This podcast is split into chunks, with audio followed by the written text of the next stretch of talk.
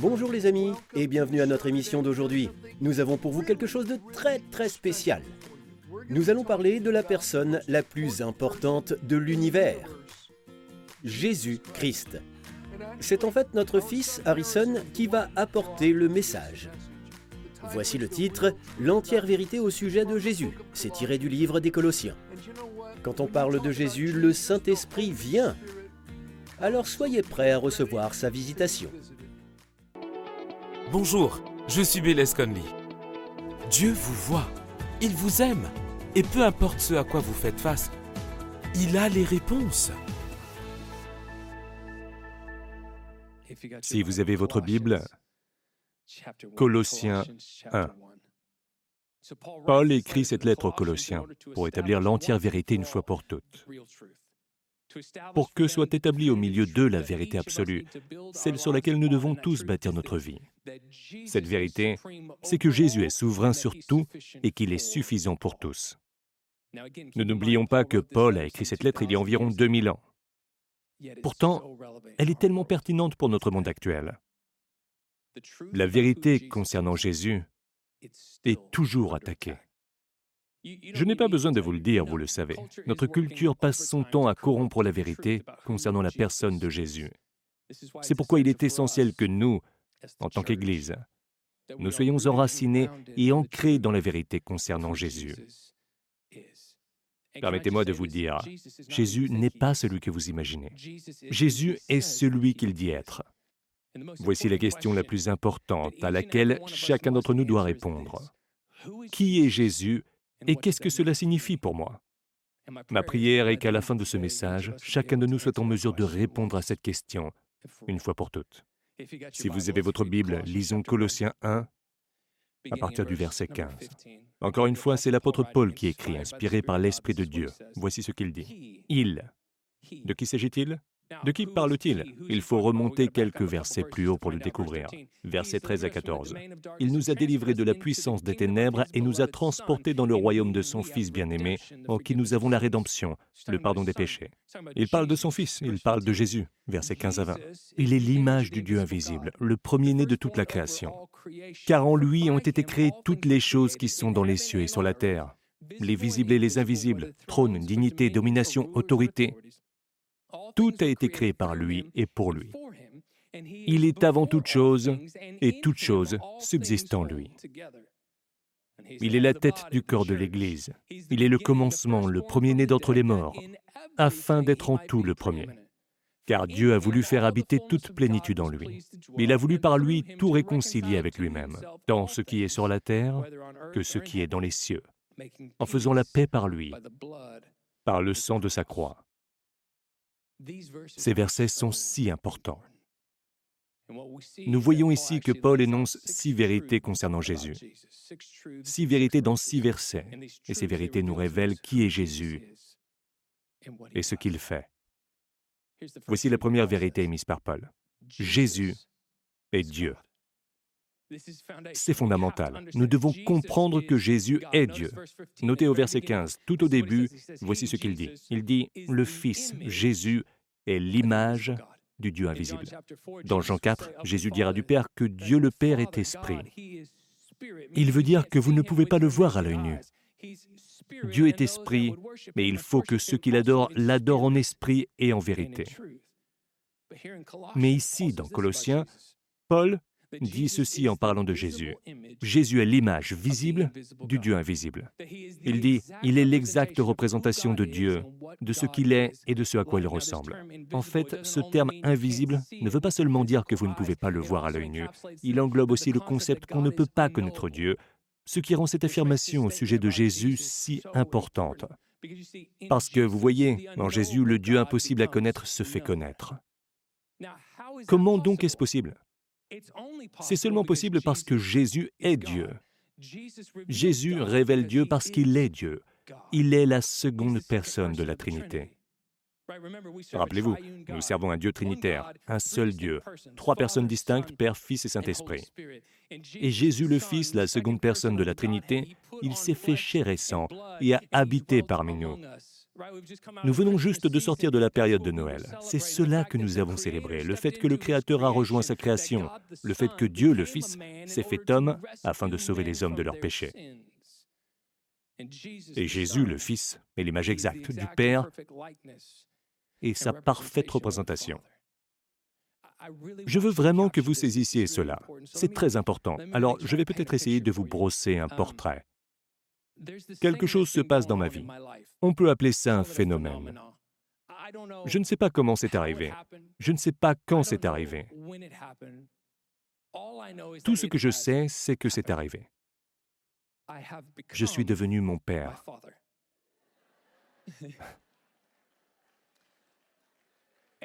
Quand j'y pense, c'est effrayant pour ceux qui m'entourent.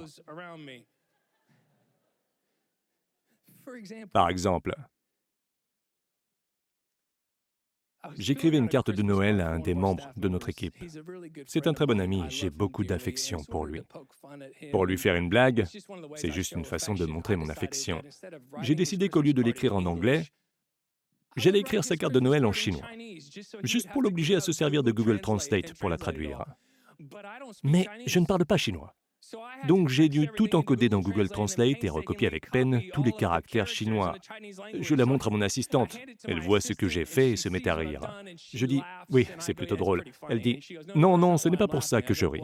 Je lui réponds Alors pourquoi ris-tu? Elle répond Parce que ton père m'envoie tout le temps des SMS en chinois. Ce genre de choses ne s'invente pas. Je suis en train de devenir mon père. Nous avons bien sûr des gènes et des caractéristiques en commun, mais nous savons tous que je ne suis pas vraiment mon père. Ce n'est qu'un aperçu, une image partielle. Mais Jésus, c'est différent. Il ne fait pas que ressembler au Père. En Jean 10, 30, Jésus dit que lui et le Père sont un. Autrement dit, vous voulez savoir à quoi Dieu ressemble Vous voulez savoir ce que Dieu pense de l'humanité Vous voulez savoir la façon dont Dieu traite l'humanité Ne cherchez pas plus loin, car Jésus et le Père sont un. C'est la principale vérité que Paul veut nous communiquer alors que nous abordons cette série de versets. Tout d'abord, Jésus est Dieu. Cela me rappelle Jean 1, 18. Il y est dit, Personne n'a jamais vu Dieu. Le Fils unique, qui est dans le sein du Père, est celui qui l'a fait connaître.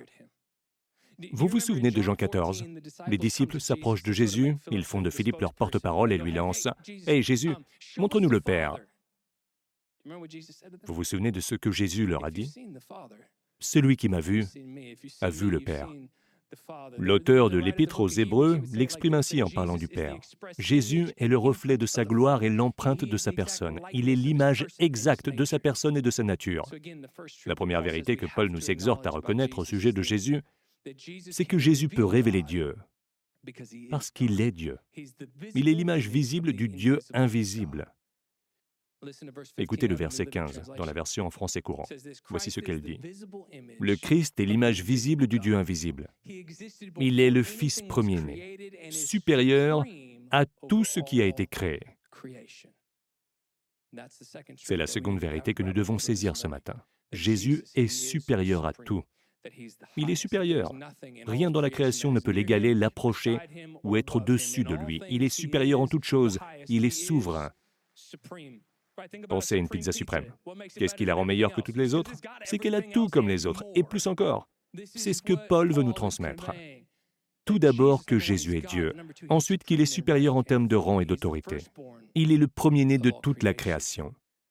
En fait, ce n'est pas la première fois que nous rencontrons le terme premier-né dans les Écritures, et il est utilisé de la même façon. Dans Exode 4, on voit Dieu dire à Moïse, Va dire à Pharaon, Israël est mon fils, mon premier-né. Dans ce cas-là, Israël n'est pas une personne, c'est une nation. Ce n'était pas la première nation et bien sûr, elle n'était pas née. Dieu ne parle pas là d'un ordre chronologique, il parle en termes de rang. Il dit, regarde, Israël est le peuple qui m'est proche. C'est le peuple que j'ai choisi. Parmi toutes les nations, Israël est celle qui a le premier rang. Au psaume 89, nous voyons la même chose. Dieu dit, je ferai de lui le Messie, le premier-né, le plus élevé des rois de la terre.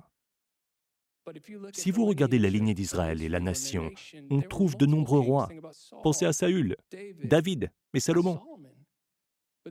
Cela parle au niveau prophétique de Jésus le Messie, et du fait qu'il est en tout supérieur. Il est au premier rang, le premier-né. Essayons encore de saisir ce que Paul veut communiquer. Tout d'abord, Jésus est Dieu. Ensuite, il est supérieur, mais il est souverain en toutes choses. Mais pourquoi est-il supérieur à toutes choses? Le verset 16 nous le dit, Tout a été créé par lui et pour lui. Arrêtons-nous un instant. Je vous encourage à prendre un crayon et à souligner toutes les fois où vous voyez les termes tout ou toute chose dans ces six versets. Paul essaie de nous transmettre l'important message que Jésus est au-dessus de toute chose, qu'il n'existe rien qui ait été laissé hors du contrôle de Jésus. Toute chose. Car en lui, tout a été créé dans les cieux et sur la terre, ce qui est visible et ce qui est invisible, trône, souveraineté, principauté, pouvoir. Tout a été créé par lui et pour lui. Voici la troisième vérité que nous devons saisir aujourd'hui. Jésus est souverain parce qu'il est le Créateur. Il est le Créateur. En Genèse 1.1, on nous dit, Au commencement, Dieu créa le ciel et la terre. Comparons cela avec Colossiens 1.16. Nous voyons ici la révélation que l'agent par lequel Dieu a créé le monde était la seconde personne de la Trinité, la seconde personne du Dieu Trinitaire, Dieu le Fils, Jésus. Il est l'agent de toute la création, mais il en est aussi la source. Quand Dieu a dit que la lumière soit et que la lumière est apparue, c'était Jésus. Quand Dieu a projeté les étoiles dans l'espace, on a constellé les cieux et leur a donné un nom à toutes, c'était Jésus. Quand les montagnes et les mers ont été mises en place et le firmament du ciel établi, c'était Jésus. Il existe à toujours, il est un avec le Père pour l'éternité et éternellement souverain. Voilà qui est Jésus. Jean 1.3. Dieu a fait toutes choses par lui, rien n'a été fait sans lui. Écoutez-moi, toute la création est soumise à son Créateur.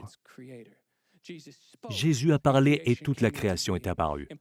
Paul veut que nous saisissions la puissance, la majesté, la suprématie et la grandeur de Jésus. Il dit, car c'est par lui que Dieu a tout créé dans les cieux et sur la terre, ce qui est visible et ce qui est invisible, les choses que nous pouvons voir et celles que nous ne voyons pas. Il parle ici du monde spirituel. Puissance spirituelle, domination, autorité et pouvoir. Tous ces termes font référence aux puissances spirituelles, toute une hiérarchie de domaines angéliques et démoniaques. La raison pour laquelle Paul inclut le royaume spirituel, ce monde angélique, dans ce texte est double. Il y a deux niveaux. En premier, il veut que nous sachions que c'est la vérité. Il veut que nous sachions qu'il y a vraiment un monde spirituel qui nous entoure, qu'il y a vraiment une hiérarchie de démons et d'anges qui existe au-delà de ce que nous pouvons percevoir à l'œil nu. Il veut que nous ayons la pleine assurance que Jésus est supérieur, souverain sur toutes ces choses. C'est la première raison. Voici la seconde raison. Il s'en prend directement à l'une des fausses doctrines qui s'était infiltrée dans l'église de Colosse. Souvenez-vous, j'ai parlé de la façon dont chacun pouvait présenter sa propre vérité. L'une de ces vérités personnelles était l'idée que les anges sont les médiateurs entre Dieu et l'homme, que toute l'humanité devrait en fait adorer les anges. Paul écrit cela pour leur dire, Hé les gars, vous avez tout faux. Les anges ne sont pas le moyen qui nous est donné pour être en communion avec Dieu. Il dit, si vous adorez les anges, ce que vous faites, vous rabaissez Christ, lui qui est au-dessus de tous. Christ est le seul médiateur entre Dieu et les hommes. Encore une fois, toute la création, y compris le monde spirituel, est soumise à la suprématie et à l'autorité de Jésus. Il est le Créateur, il est la source, il est au-dessus de tout. Continuons à lire. Il est écrit, Dieu a tout créé par lui et pour lui. Verset 17. Il existait avant toute chose, et c'est par lui qu'elles sont toutes maintenues à leur place. Un spécialiste l'a formulé ainsi. Jésus est celui qui empêche le cosmos de sombrer dans le chaos. Voici la quatrième vérité que Paul veut que nous saisissions. C'est que Jésus maintient l'univers en place. J'aime cette phrase. C'est par lui qu'elles sont toutes maintenues à leur place. Je ne sais pas ce que ça vous fait. Moi, je lis cela, je l'entends et cela stimule mon imagination. C'est par lui qu'elles sont toutes maintenues à leur place. Logiquement, s'il arrivait que Jésus disparaisse, tout disparaîtrait immédiatement. Toute vie, toute matière cesserait d'exister parce que c'est lui qui les maintient en place. Vous voulez faire une petite découverte avec moi? La science et la technologie ont progressé, au point que nous savons que les éléments constitutifs de toute matière, de toute matière existante, ce sont des choses appelées atomes. On apprend cela à l'école primaire. Les atomes sont constitués par un noyau et il y a des protons et des neutrons à l'intérieur du noyau. De plus, il y a ces électrons qui gravitent en orbite autour du noyau. La science ne sait pas exactement pourquoi ces électrons tournent autour du noyau. Ils disent juste que c'est causé par l'énergie. Depuis toujours, on a pensé que les atomes étaient les plus petits éléments de l'univers. Mais nous savons à présent que ce sont en fait des particules subatomiques qui constituent les atomes. Je me demande si votre cerveau commence à chauffer. Il y a plus. Gardons cela à l'esprit. Une des théories les plus récentes présentées par les physiciens est cette idée qu'ils appellent la théorie des cordes. Voici la version pour les nuls, parce que j'ai besoin de la version pour les nuls de la version pour les nuls. J'ai redoublé trois fois le cours de sciences au collège. La théorie des cordes dit que la plus petite partie de tout élément est faite d'ondes d'énergie en vibration. Elle dit que si on pouvait tout agrandir et voir à l'œil nu ces ondes d'énergie, elles ressembleraient à des cordes en vibration. Selon la matière en présence, ces cordes, ou ondes d'énergie, vibrent à des vitesses différentes et prennent des formes différentes. Mais ce qui m'intrigue, c'est que la science ne sait pas ce qui confère à ces ondes ou cordes leur énergie. Autrement dit, ils ne savent pas pourquoi elles bougent, ni pourquoi leur vitesse ne diminue jamais. Bon, je ne suis pas un scientifique, et bien sûr, je ne prétends pas l'être. Et en vérité, j'ai probablement écorché et trop simplifié la définition de la théorie des cordes. Mais là où la science n'a pas encore su expliquer ce qui génère ces ondes d'énergie, pourquoi elles continuent à bouger et pourquoi elles ne ralentissent jamais, ils n'ont donné aucune raison. Mais moi, j'ai peut-être une suggestion. Le psaume 33, 6 et 9 dit C'est par la parole du Seigneur que le ciel a été fait, par le souffle de sa bouche, toute son armée. Car il dit Et la chose arrive. Il ordonne Elle est là. Hébreu 1.3 dit Ce Fils soutient tout par sa parole puissante. Ma suggestion, c'est que si, en fait, il y a des ondes d'énergie en vibration à un niveau subatomique, elles sont là et sont toujours en mouvement parce que quand Dieu a fait surgir la création par sa parole, son souffle a créé des ondes sonores qui ont déclenché le déplacement de ces particules, ces petites ondes d'énergie. Et elles continuent leur mouvement parce que la parole de Dieu est éternelle. Les cieux et la terre passeront, mais la parole de Dieu résistera au temps. La parole de Dieu est surnaturelle, elle est vivante, elle est active et ne manque jamais de puissance. Ces petites ondes d'énergie vont continuer à vibrer jusqu'à ce que Jésus dise ⁇ Arrêtez-vous ⁇ Je vous le dis, Jésus, le souverain créateur, soutient tout l'univers par sa parole puissante. C'est là qu'il nous faut réfléchir. Si vraiment Jésus soutient tout l'univers au niveau subatomique, alors cette vérité s'applique aussi à vous, à votre vie, à votre famille, à votre entreprise, à votre nation et au monde entier. Écoutez, il maintient l'univers en place, il sait ce qu'il fait. Ses mains sont sûres, sa parole est éternelle, rien n'est trop difficile pour lui. Il est notre refuge, il est notre forteresse, un secours qui se trouve près de nous, toujours dans la détresse. Même si la terre s'effondrait et que les montagnes s'écroulaient dans la mer, nous n'aurions aucune raison de paniquer ou d'avoir peur. Pourquoi? Parce que celui qui maintient tout en place nous garde dans la paume de sa main.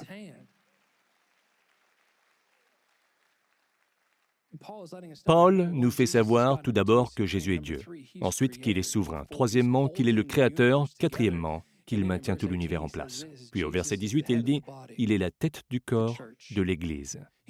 Il est le commencement, le premier-né d'entre les morts, afin d'être en tout le premier. Vers la fin de cette section de versets, nous arrivons à la cinquième vérité que Paul déclare au sujet de Jésus. Jésus a l'autorité sur son Église. Remarquez qu'il le nomme la tête du corps de l'Église. Dans le Nouveau Testament, quand on lit les épîtres de Paul, on voit que Paul parle de l'Église de différentes façons, de différentes manières. Il se sert de différentes images. Il parle de l'Église comme étant l'épouse de Christ, il parle de l'Église comme étant la famille de Dieu. Mais ici, il utilise l'analogie d'un corps pour décrire comment l'Église est censée être coordonnée et fonctionner là où les croyants se rassemblent. L'Ecclésia, l'Église, les appelés. Nous nous réunissons et nous avons tous différentes fonctions dans le corps.